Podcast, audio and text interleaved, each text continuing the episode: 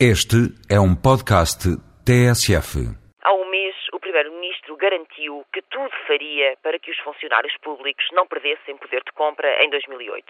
Hoje sabe-se que o tudo a que se referia Sócrates salda-se em 2,1%. Esta é a atualização salarial que os funcionários públicos terão para o ano e o Governo supõe que seja essa a evolução dos preços.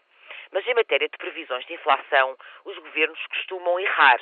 Nos últimos 11 orçamentos, 9 falharam por defeito nesse valor, verificando-se uma desvalorização real dos salários dos funcionários públicos.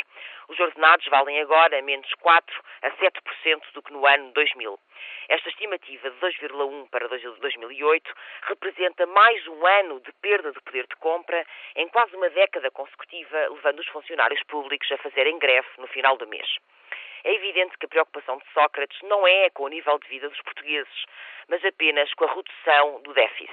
Inicialmente o objetivo era alcançar os 3%, agora o Primeiro-Ministro pretende atingir os 0,4% em 2010, independentemente das consequências concretas que essa já velha obsessão acarreta. Em nome dessa regra europeia, tudo tem sido sacrificado.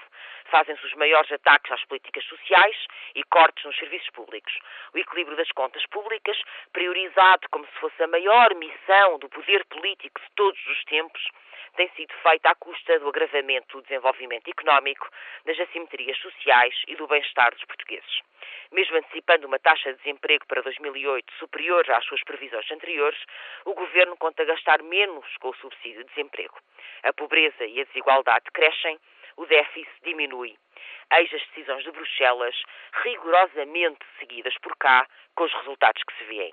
Quando foi alcançada a meta dos 3%, Sócrates deu publicamente os parabéns aos portugueses. Se forem alcançados os 0,4%, bem que o Primeiro-Ministro pode vir dar os parabéns, bater palmas ou gritar vivas. Com os portugueses será difícil de comemorar. A maioria estará mais pobre, com menos trabalho e menos saúde, que é como quem diz, sem grande vontade de ir à festa. Sócrates bem pode celebrar com a Europa, que certamente estará contente com o seu aluno aplicadinho e que até já se revelou um bom produtor de bailes, com champanhe e muitas vénias.